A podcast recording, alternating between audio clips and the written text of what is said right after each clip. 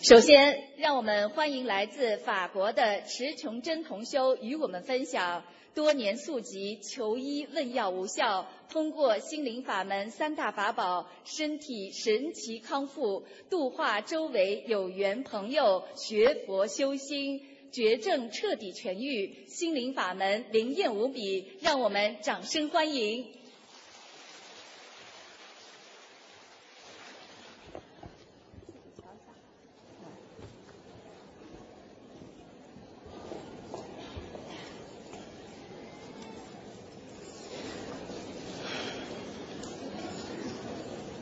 首先，感恩南无大慈大悲、救苦救难、广大灵感的观世音菩萨，感恩诸佛菩萨、龙天护法，感恩大慈大悲的恩师鲁军宏台长，以及感恩法师所有师兄同修们。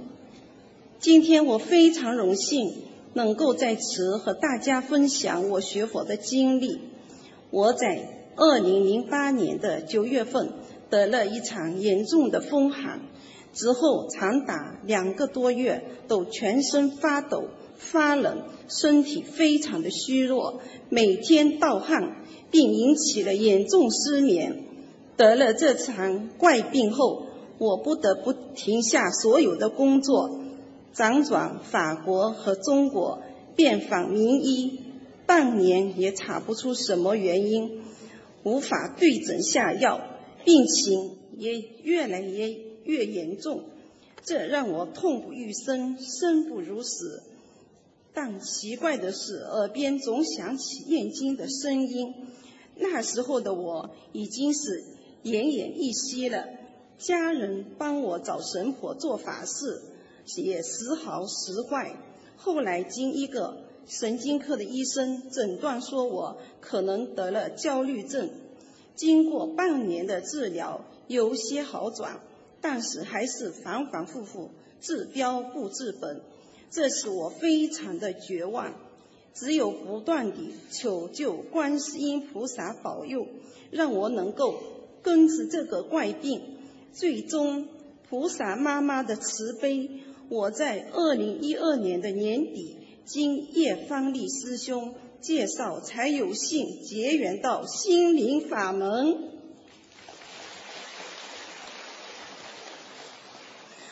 当我看到了台长的宝书时，欣喜若狂的我彻底明白了：菩萨妈妈，我可有救了！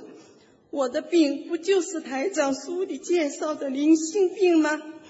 也是我一直以来苦苦寻找的救命稻草吗？这下可好，我终于看到了生命的希望。请到宝书后，我的全身皮肤突然开始红肿发痒，感觉就像书里说的业障爆发了。我再也不敢怠慢。连忙捧起台长的佛书，认真的学起来。因为之前我的确吃了太多的活海鲜，造了太多的杀业，我连忙向菩萨忏悔之前的无名愚痴，为了贪口福之欢而伤害了那么多的生命，我做错了，并当即许愿这辈子再也不吃活海鲜。还要坚持放生，多吃素。就这样，没有经过任何的治疗，我的皮肤病不久后完全消失了。这次经历让我更加明白了因果不虚，并坚定信心，好好的修。然而，修行之路并不一，并不是一帆风顺的。刚开始念经修行时，我的病的确有明显的好转，但是由于我当时身体虚弱，经文也不会念，所以小房子的进展缓慢。这期间我的病一直有反复，最严重的时候，我躺在床上一点力气也没有，感觉死神就在我的身边，但是即使这样，我相信心灵法门，因为这是大慈大悲观世音菩萨的法门，而观世音菩萨是闻声救苦，有求必应，是我一直都相信的。所以，即使我再艰难，再没有力气，每天也会咬紧牙关，念好自己的功课和一部分小房子。我也一直这样鼓励我自己，我情愿念经累死，也不要病死。只要还有一口气，我就要坚持念下去。我相信菩萨一定会救我的。奇迹终于出现了，我的身体一点一点的好起来。当我一直坚持为自己放了一万条鱼，画了一千多张小房子之后，我终于康复了。心灵法门仅仅修了一年多，让我的健康状态有了如此的变化。我的先生也义无反顾地跟我学起了心灵法门，也决定念小房子来化解他的双手中指关节疼痛。他从二零一三年的六月份开始，有一天突然觉得手指关节非常疼痛，弯不下来。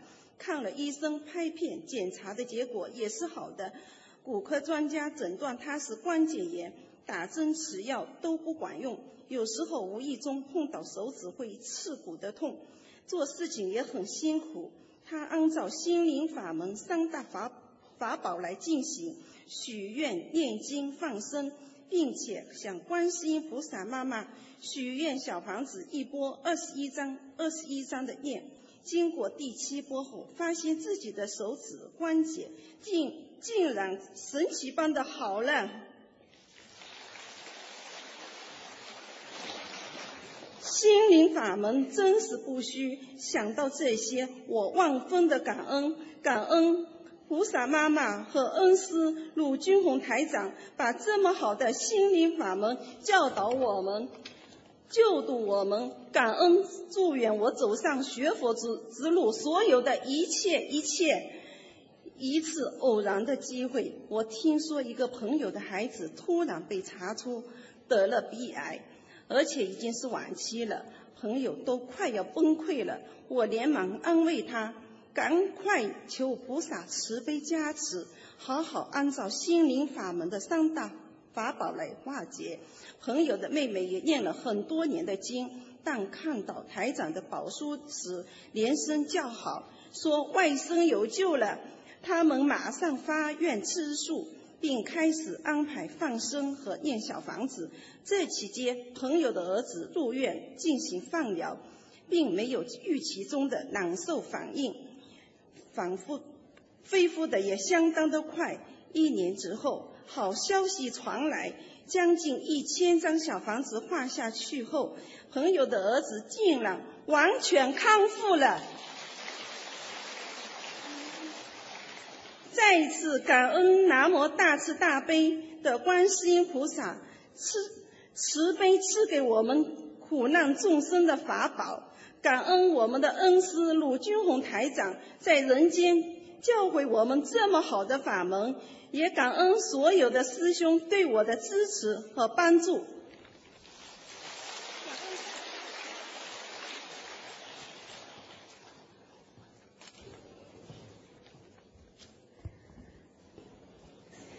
下面，让我们欢迎来自丹麦的胡浩同修与我们分享。作为一名科学家。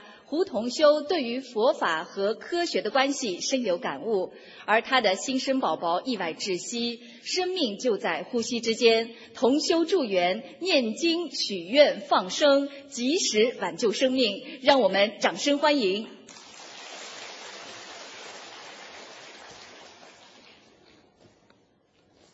感恩南无大慈大悲救苦救难广大灵感观世音菩萨。感恩大慈大悲无我利他恩师卢军宏台长，感恩龙天护法。我是一名从事科学研究工作的科研人员，从小受到的教育以及工作性质，让我长期以来对宗教持一种敬而远之的态度，认为这不是一名科学家所应该涉足的领域。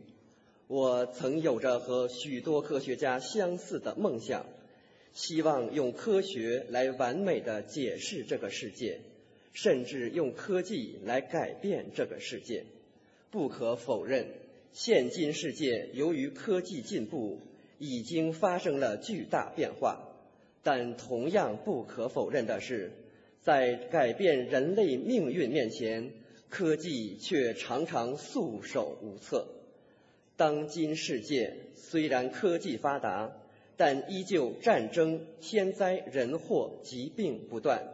另一个事实是，科学家自身的命运也同样受业力牵引，毫不由己。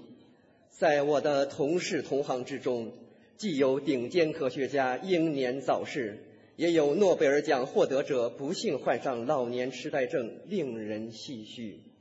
我不仅陷入深深的思考：纵使获得科学领域最高荣誉，又能如何？人生真正的意义到底是什么？当人生遇到不可预知的灾祸时，又该向谁求助？也许是往昔世佛缘逐渐成熟的缘故，我于二零一一年受妻子的影响，接触到了心灵法门。由于科研人员固有的严谨，我养成了从不人云亦云、凡事要亲自求证的思维习惯。对于任何新事物，即使再多人说好，我也不会一下子相信。我要一点一滴的求证后才能相信。当我们怀着试试看的想法开始念经之后，各种灵验的事情不胜枚举。使我这个注重实际验证的科学工作者逐渐心悦诚服。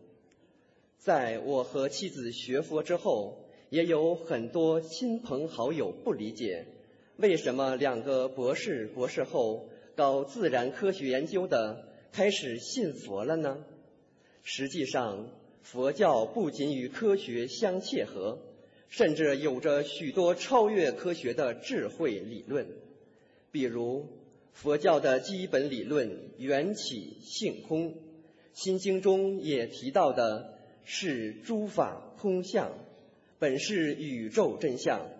我们伟大的佛陀早在两千五百年前就已经证悟，而当今最前沿的物理学弦论才刚刚提出类似的看法。可以说，佛教远远领先于科学。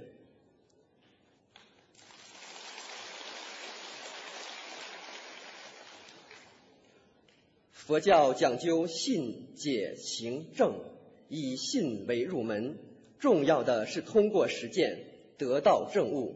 这与当今科学注重实验验证的特点也是不谋而合。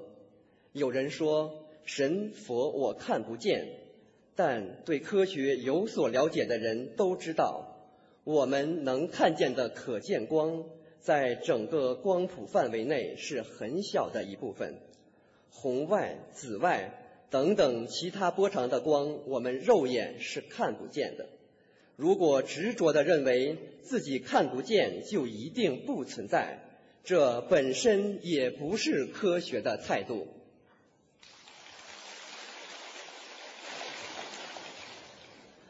在我修习心灵法门的过程中。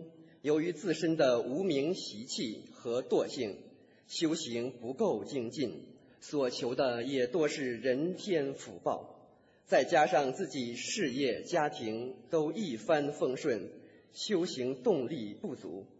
正是由于自己没有真修实修，当业力来时，如洪水猛兽，毫无招架之力。就在今年年初。我和妻子原本满怀希望的等待一个新生命的到来，但是在宝宝出生后不到一个小时的时间内，由于意外窒息，宝宝的呼吸和心跳都一度停止。当时我一下子明白了什么叫做人生无常，什么叫做生命只在呼吸间。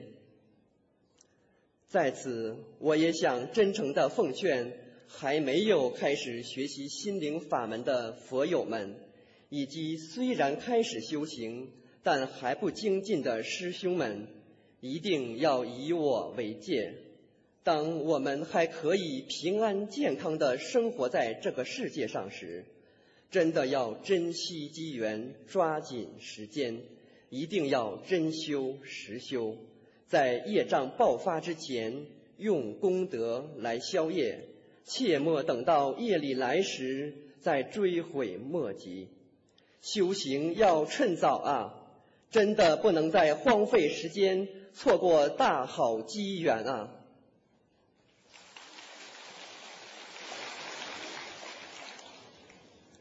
当事情刚发生时，我虽已深信因果，但还是不禁自问：自己即使在学佛之前也不算恶人，学佛之后更是多做善事，为何遭受如此严重的果报呢？正在我满腹狐疑之时，梦中知道了自己在前世之中曾做过强盗，杀人害命，我才明白。今日之报乃是前世重因。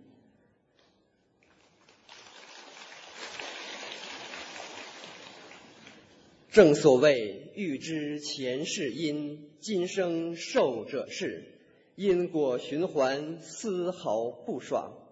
当我们还在抱怨今世为何命运对自己如此不公之时，实际上我们应该考虑到前世的影响。我们这一世是好人，不代表前世没有做过坏事。经过及时的抢救，宝宝的生命挽救回来了，但却由于长时间缺氧，导致大脑严重损伤。但因为有心灵法门做支柱，我们并没有被这突如其来的灾祸吓到。一方面深深忏悔。自己以前修行不够精进，另一方面积极通过心灵法门的三大法宝——念经、许愿、放生，来尽力化解。当放生了一万条鱼以后，宝宝的各项生命指征逐渐趋于正常，并从重症监护病房转到普通病房。当放生达到两万条鱼的时候，宝宝慢慢睁开了眼睛，意识一点一点的恢复。随着许大愿、念诵小房子数量和放生数量不断增加，宝宝的状态逐渐好转。在此，我要感恩国内外的众多心灵法门同修们，无论是初次见面还是未曾谋面，同修们就如自己最亲的亲人。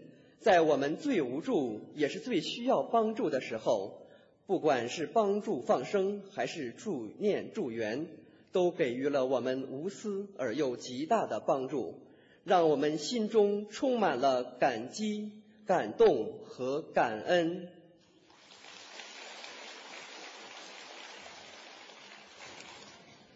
我想用一首赞观音偈作为结束。观音菩萨妙难酬，清净庄严累劫修。朵朵红莲安竹下，弯弯秋月锁眉头。瓶中甘露常遍洒，手内杨柳不计秋。千处祈求千处现，苦海常作渡人舟。感恩。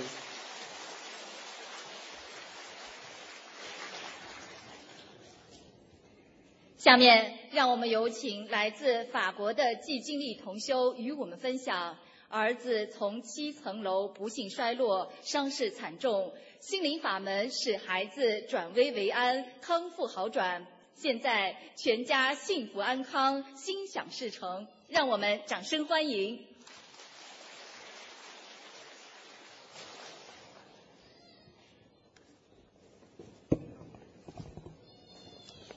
感恩大慈大悲救苦救难观世菩萨，感恩大慈大悲鲁金红台长，感恩大家今天菩萨加持我在这里分享我的学佛经历。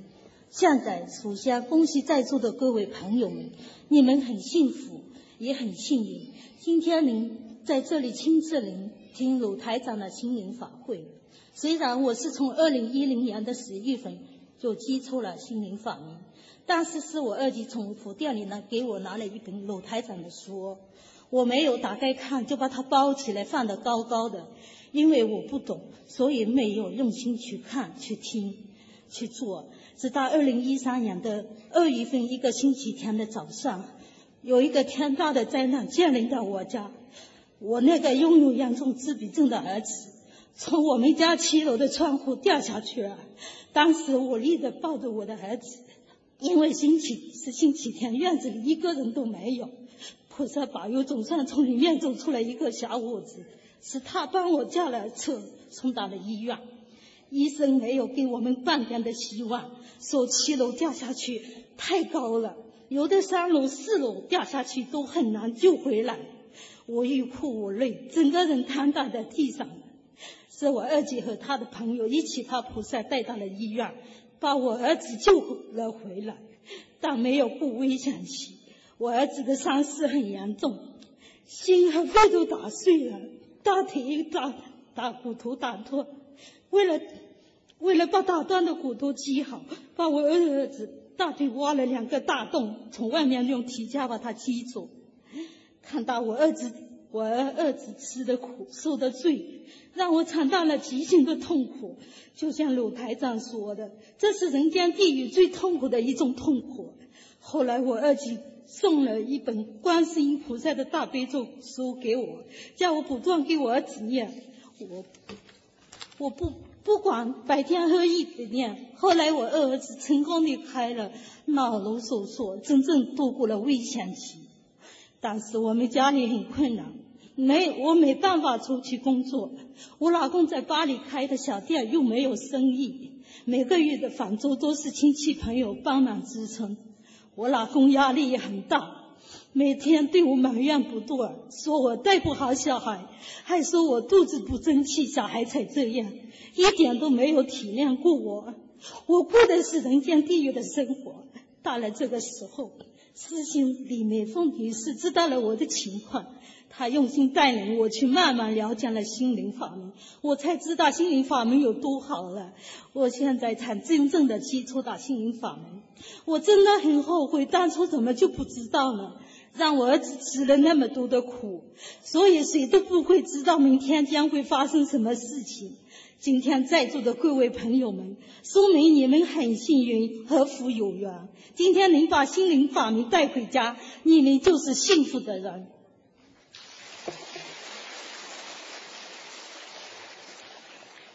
我和有些人说心理法门的时候，经常会听别人这样回答我：我只是只要自己心地善良，做事情问心无愧就好了。其实我们只是个人间俗人，有贪念和欲望，经常呃自私犯错，我不知道的。以前我也觉得自己很善良，做事情也不是过分。但自从学习了心灵法门以后，我就知道自己犯错太多了，而且都是一起自己都感觉不到的错误。但我还是不太知道怎么去做。当时感应到我家房子有要紧者，最后是同修李美凤同志带我慢慢的懂了。多谢各位同修的帮忙，让我儿子受到了很大的福缘。二零一三年十月份，鲁台长来法国开法会，让我二儿子有了有幸看了图腾。鲁台长说要念九百张小房子和放生两千条活鱼，我现在在慢慢还愿中。当我才还了一点点的时候，我家就明显的发生了变化，每天都有不断的好事发生。我在巴黎没生意的那个小店和乡下那个房子扣着的房子想卖掉，都顺利得以脱手。我二儿子也发生了很大的变化，虽然还不会讲话，但他能听懂我的话，也不像以前那么闹，那么一分钟都不停的闹，而且现在在法国很好的学校里进行学习，感恩大慈大悲。观世音菩萨的慈悲加持，以感恩慈悲的鲁台长，使我家从痛苦中解脱出来，和让我们家过上平淡幸福的日子。而且自从学了心灵法门以后，我对生活的抱怨、恨意、欲望、不满等等都得以平复，学会万事随缘，从内心的发善意对人，每天发现善意的美好，心里感恩生活的快乐，感觉我那严重的自闭症小孩也是上天给我的恩赐，让我懂得了怎么去做人，做怎么去好好的做人。得到观音菩萨的加持，念了小房子以后，我那个从来不知道别人和妈妈存在的孩子，开始关注起我妈妈喜怒的哀乐。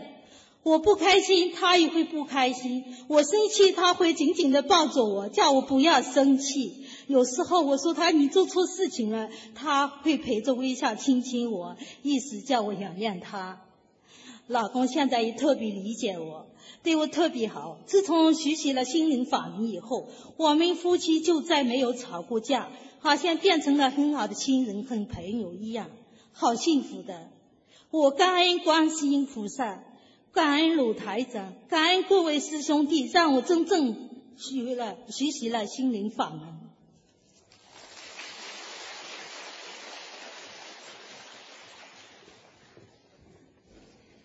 下面。让我们有请来自上海的顾金芳同修与我们分享身患绝症、被医生诊断为无药可医的顾同修，通过心灵法门三大法宝——念经、许愿、放生，疾病神奇痊愈，创造医学奇迹。让我们掌声欢迎。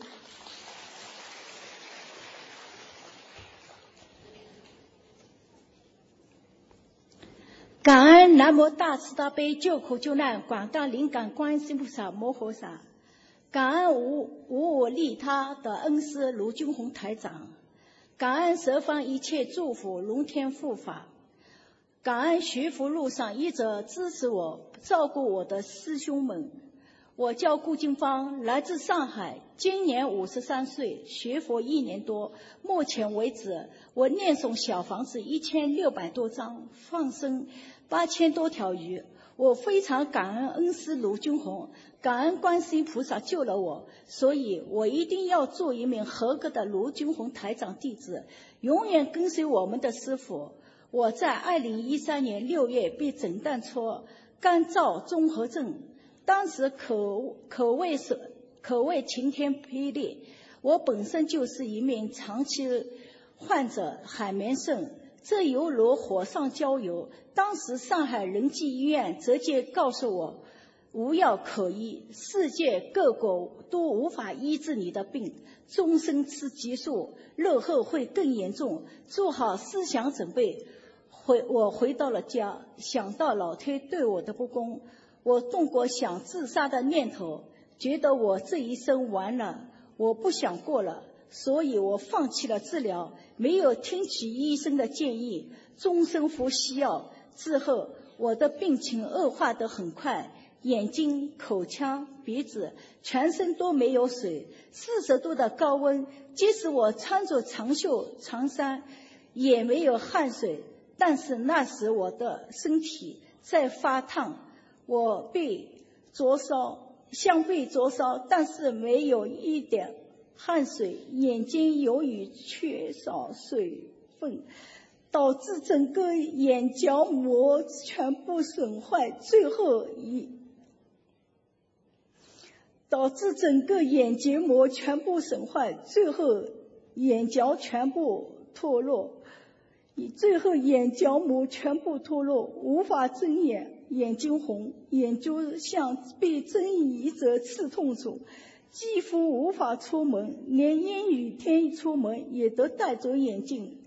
舌头开裂，无法吃东西，一碰就痛。口腔内没有水分，无法下咽，只能吃点流着舌沫。嗓子也时常沙哑，手指甲与肉分开。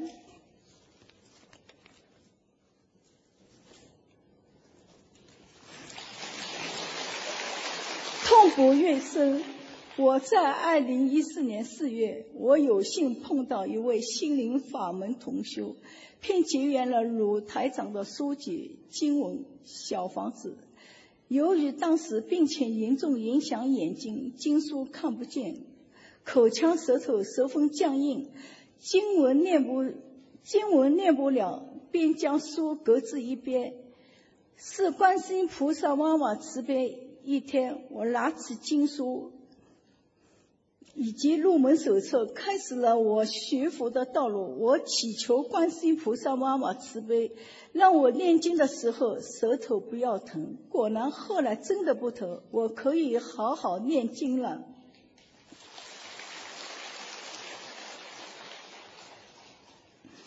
我在完成每天的功课后，开始念起了小房子。少松给我的要经者，以及我曾经打胎的孩子。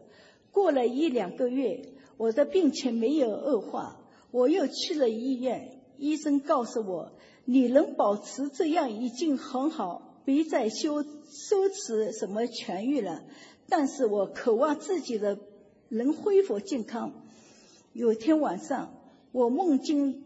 我在梦境里听到鲁台长很遥远的声音：“你要去放生啊，放了生了，你的毛病才会好。”后来我醒了，我恍然大悟：平时我念经、许愿、烧小房子，我怎么忘了念一个法宝放生？我开始去菜场，一次性买十条左右的黑鱼，找了一条流动的河放生。直到有一次，在上海的寺庙门口碰到了心灵法门的同学们，我感觉我找到了我的家人，与他们相处十分愉快。但他们听我，当他们听我说我的事情，陈师兄直接说：“下次我们放生，你也一起来吧。”于是我开始了我每一次的放生。现在一共放了八千多条鱼。在这里，我感恩所有的师兄们，感恩陈师兄，感恩赵师兄，感恩李师兄，感恩你们琪姐，真的琪姐，我现在气色越来越好，口干、汗水、口干等都恢复了正常，机体功能基本也恢复了正常，出门再也不用担心我的眼睛，不再像之前。几乎无法出门，连我的医生也觉得这是奇迹，这根本无法医治的病。我一我一个既没有服用激素，也没有定期复查的人，竟然没有继续恶化下去，便渐渐恢复了健康。不可思议！我可我告诉医生，我修心灵法门，我的师傅叫卢军宏，观世音菩萨在慈悲我，在救我。这次去香港法会之前，我去华山医院做了一个肾脏 B 超。我二十年前的肾脏之前被诊认为无药可治，甚至很多医生都没有听说过这个学名海绵肾。之前之前肾里之之前肾里强糖光光冠声音有一十一至十三毫米，这次查查下来只有三到四毫米。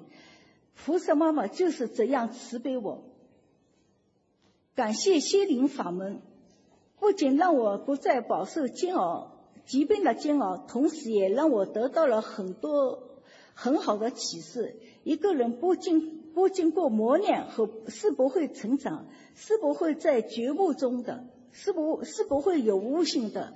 只有吃过苦，才知道珍惜。我很珍惜观世音菩萨及鲁金红。及鲁金红台长给我第二次生命，我坚信无论发生什么事，只要真诚念经，请求观世音菩萨保佑和帮助，一切都会好。做人要有慈悲心，要向观世音菩萨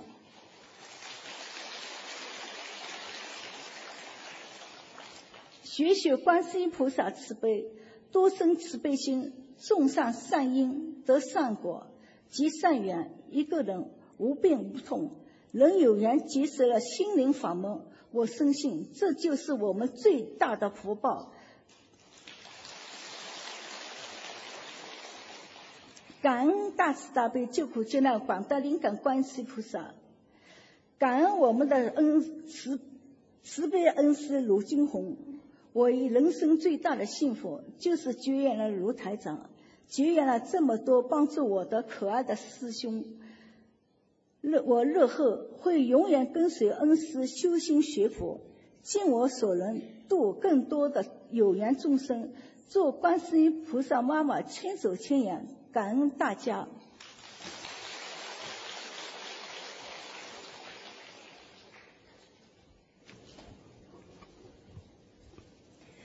下面让我们欢迎来自意大利的黄金欧同修与我们分享：先生意外昏迷，医生束手无策。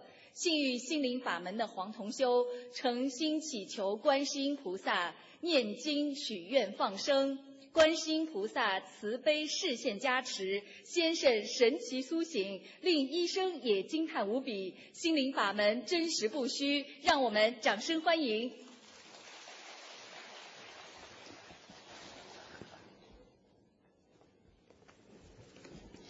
尊敬的各位同修，大家好，我是意大利同修黄金欧。今天在这里，我想和大家分享我学习心灵法门以后，我昏迷不醒的丈夫苏醒过来了。在这里，我要告诉大家，观世音菩萨的心灵法门真实不虚。感恩大慈大悲的观世音菩萨，感恩我们伟大的师父鲁军宏师台长。二零幺四年。十一月三十日，对于我们来家，对于我们家来说是一个晴天霹雳的灾难。我们一家人出去游玩回家的路上，我先生觉得不舒服，就停在加油站里休息。可是不到一刻钟，突然间一声大叫，人就昏过去了，呼吸只进只出不进。当时我下意识里口喊着“观世音菩萨保佑”，马上叫救护车。当时我先生的心脏已休克了，医生就地抢救，我就跪下求观世音菩萨，祈求观世音菩萨保佑，一定要救活梁文斌。过了几分钟，医生告诉我，他的心脏已经开始跳动了，但是人还昏迷不醒，必须送到医院里。到了医院，医生说，在这七十个小时内能醒过来的最好，不能醒过来。后果会不堪设想，因为他的心脏停跳已经超过五分钟，大脑损伤很严重了。在这三天里，白天我在医院里狂念大悲咒，晚上回到家，在自家的佛台前也是狂念大悲咒。过了这煎熬的三天，我先生还是没醒过来，我好恐慌无助的过了一一星期。重症室里的主治医生找我谈话。说你先生的身上的病已经无基本上无碍了，但是他还没醒过来，是脑部神经损伤情况很严重，说不定就不会醒过来了。我听了泪流不止，拉着医生问还有没有另外的治疗方法。医最后医生说，这得靠他的强大的求生意志力和你们宗教信念的帮助，说不定会有奇迹出现。医生的话点醒我，回到家，我马上找出前几天从超市赠送赠送的关于心灵法门报纸，我重新仔细的看了后，马上打电话联系报纸上的同修师兄们，他们耐心的教我如何念小房子和每日功课，还给我送来了经书、小房子等。就这样，我立即开始念功课和给自己念诵小房子。在接下来的日子里，我是早上四点半起床，在佛台前上香念每日功课。到了医院里，我就一边帮我先生按摩床身，一边跟一边跟我先生讲话，和他说一些以前在乎的事情。晚上回到家已经超过十点钟了，太晚了不能念小房子，就只能念大悲咒。在这期间，我想观世音菩萨妈妈许愿：第一，我。还金欧今生今世永远跟随观世音菩萨妈妈修心学佛，永不停息，永不退转，一门精进。第二，我和先生绝不杀生，不吃活的海鲜。我先生每月初一十五吃素，我每月吃四天的素。第三，中国家人经常为我先生放生，我一波四十九张小房子，一波一波的送给我先生的药经者。第四，我先生康复以后一定现身说法，用事实经历让更多的人惊醒心理法门的真实不虚，学习弘扬心理法门。接下来我开始念给先生，开始给我先生印小房子。二零幺四年十二月十八日是我这辈子最难忘的一天。那天早上，我烧送刚印完的两张小房子给我先生要经者。到了医院里，进入重重症病房前，我心里对菩萨祈求：菩萨，请你和我一起进去看望梁文斌，把他放行吧。可是进入病病房，没看到我先生，当时我脑子一片空白。身体一软，差一点摔倒。护士马上说：“不要怕，你先生换病房了。”到了新病房，我像平时一样自言自语对我先生说：“你怎么换病房了？”我还对菩萨说：“你的病房在以前的病房呢，怎么办呢？不知道菩萨知道不？你这新换的病房。”这时候奇迹出现了，我先生一睁开眼，第一句话就说：“菩萨就站在我们前面。”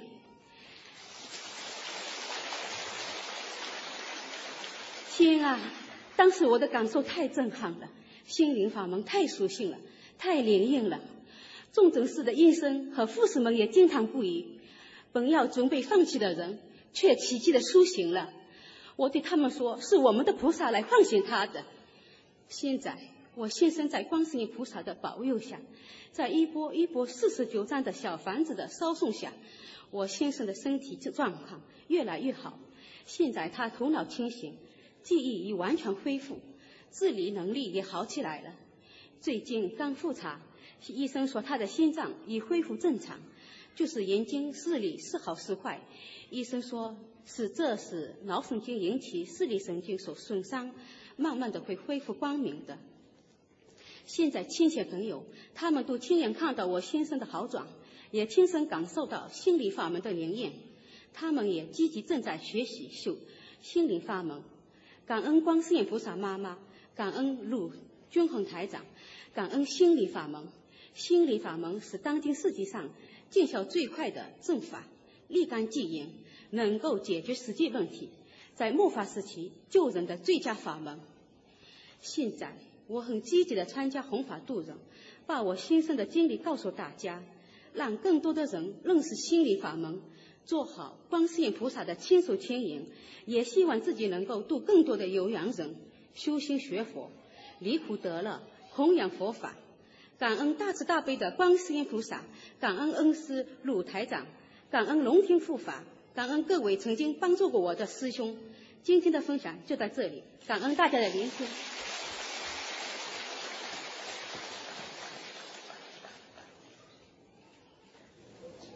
下面让我们欢迎来自法国的赵如强同修与我们分享夫妻二人多年求子不能如愿，幸遇心灵法门，通过三大法宝念经许愿放生，终于喜得贵子，如愿以偿。让我们掌声欢迎。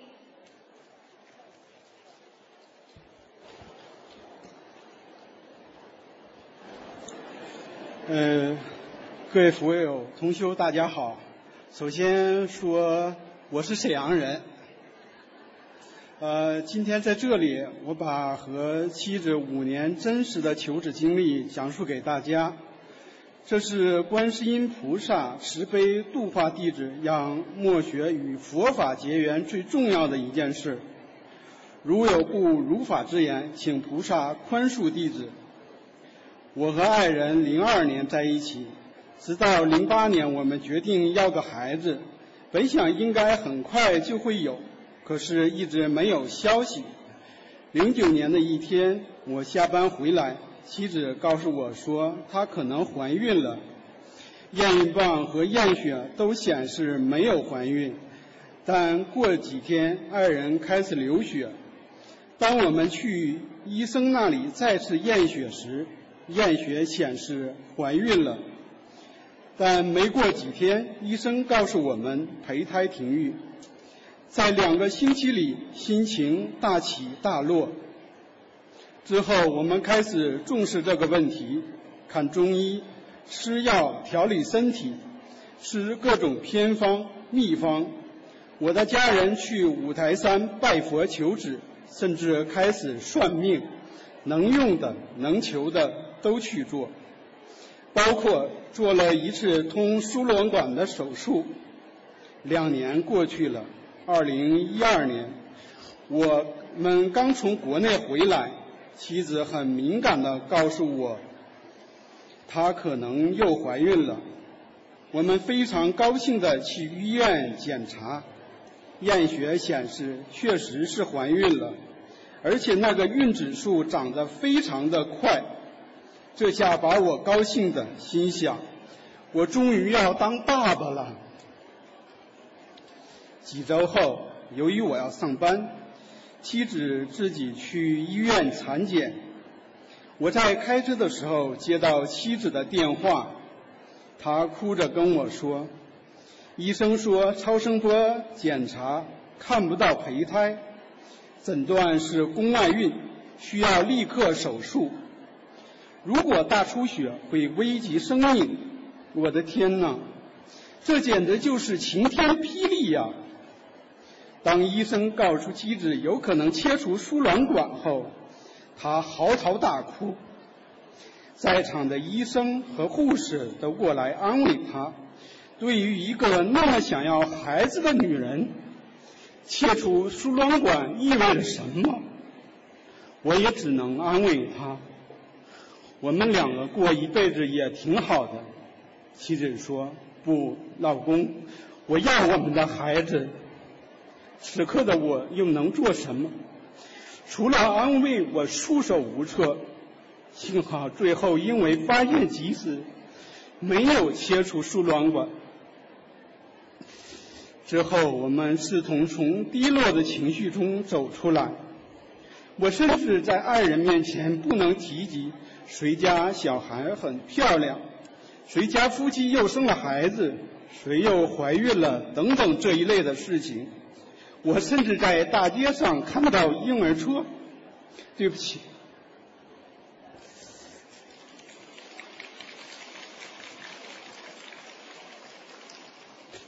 他甚至在大街上看到婴儿车都会大哭一场。爱人从小到大，不管哪方面都顺风顺水，唯独要孩子这件事儿不行。那个时候我们没有接触心灵法门。但妻子开始抄写经文，这就是所谓的烦恼即菩提吧。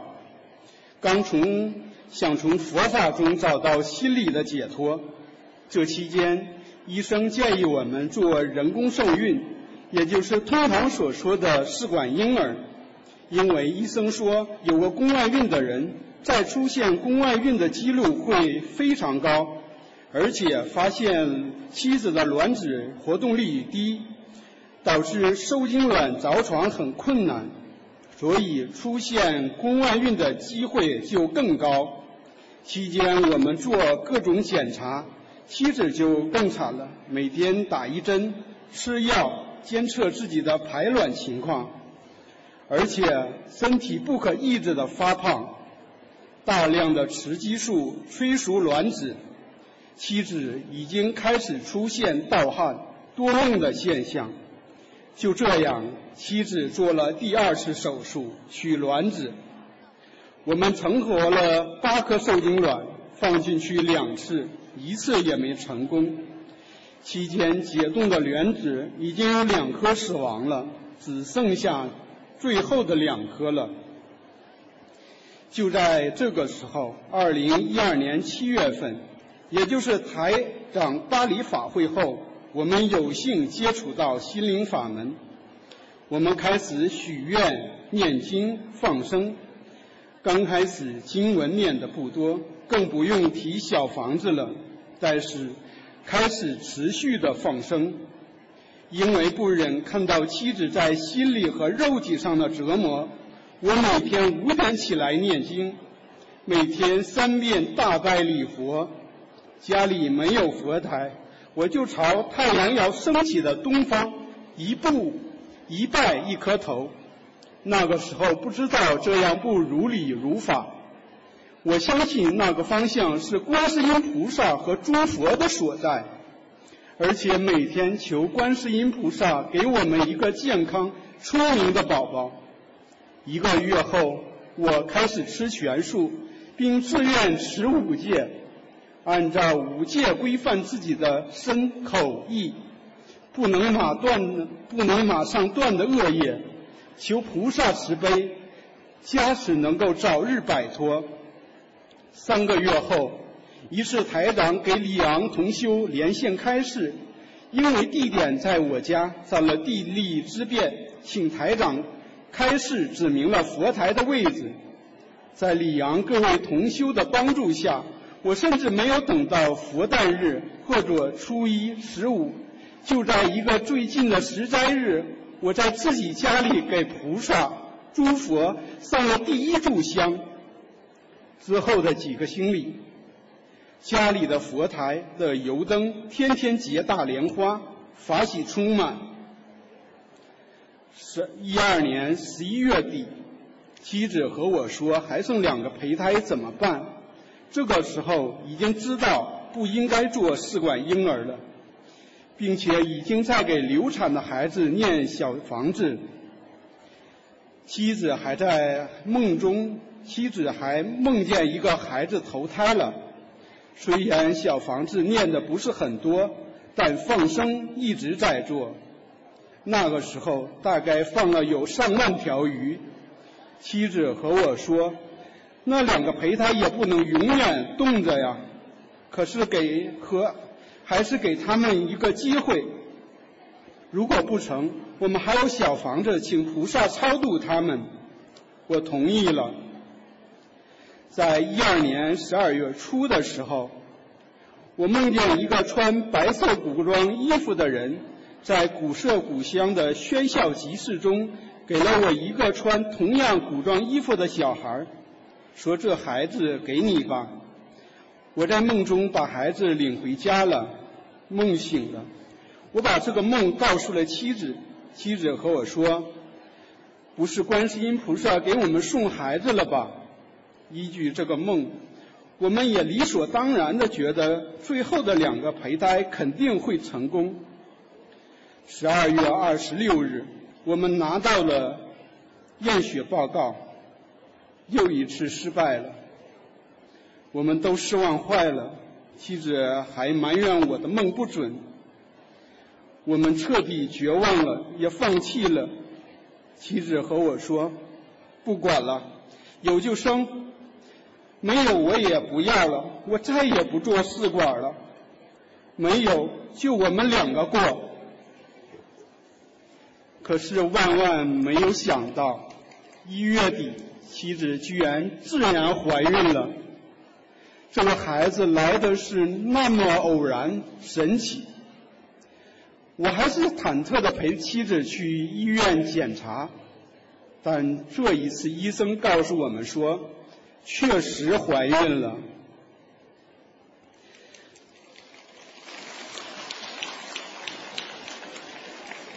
在子宫中清晰的看到胚胎，而胚而且胚胎着床很稳定，胎心跳动的很有力。我当然很高兴，可是不知道为什么，我不再像第一次听到妻子怀孕时候的喜悦，但是多了是一份承。承受的平静，我不知道这是，我知道这是菩萨度化我的因缘，这是菩萨度化我的其中的一件事而已。但菩萨已经告诉我了，什么是慈悲普度众生，什么是自度度他。别人在替你求、替你拜，都不如自己在心中的改变、心中的忏悔来的彻底和快速。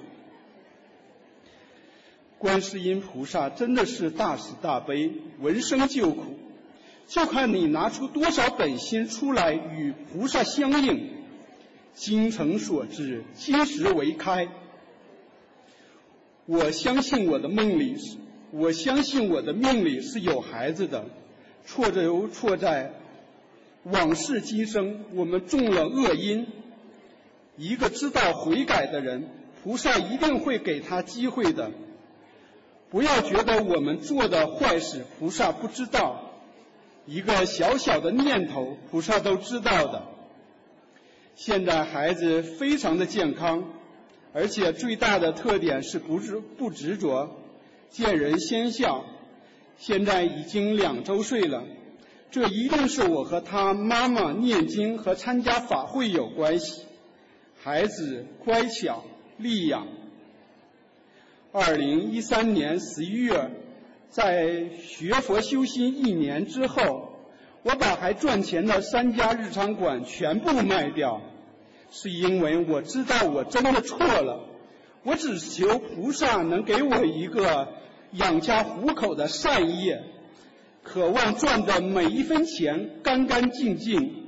佛法已经彻底改变，彻彻底底的改变了我的世界观，我的生活。它是那么简单，让我得到内心无限的满足。感恩大慈大悲救苦救难广大灵感观世音菩萨摩诃萨，感恩师父卢军宏台长。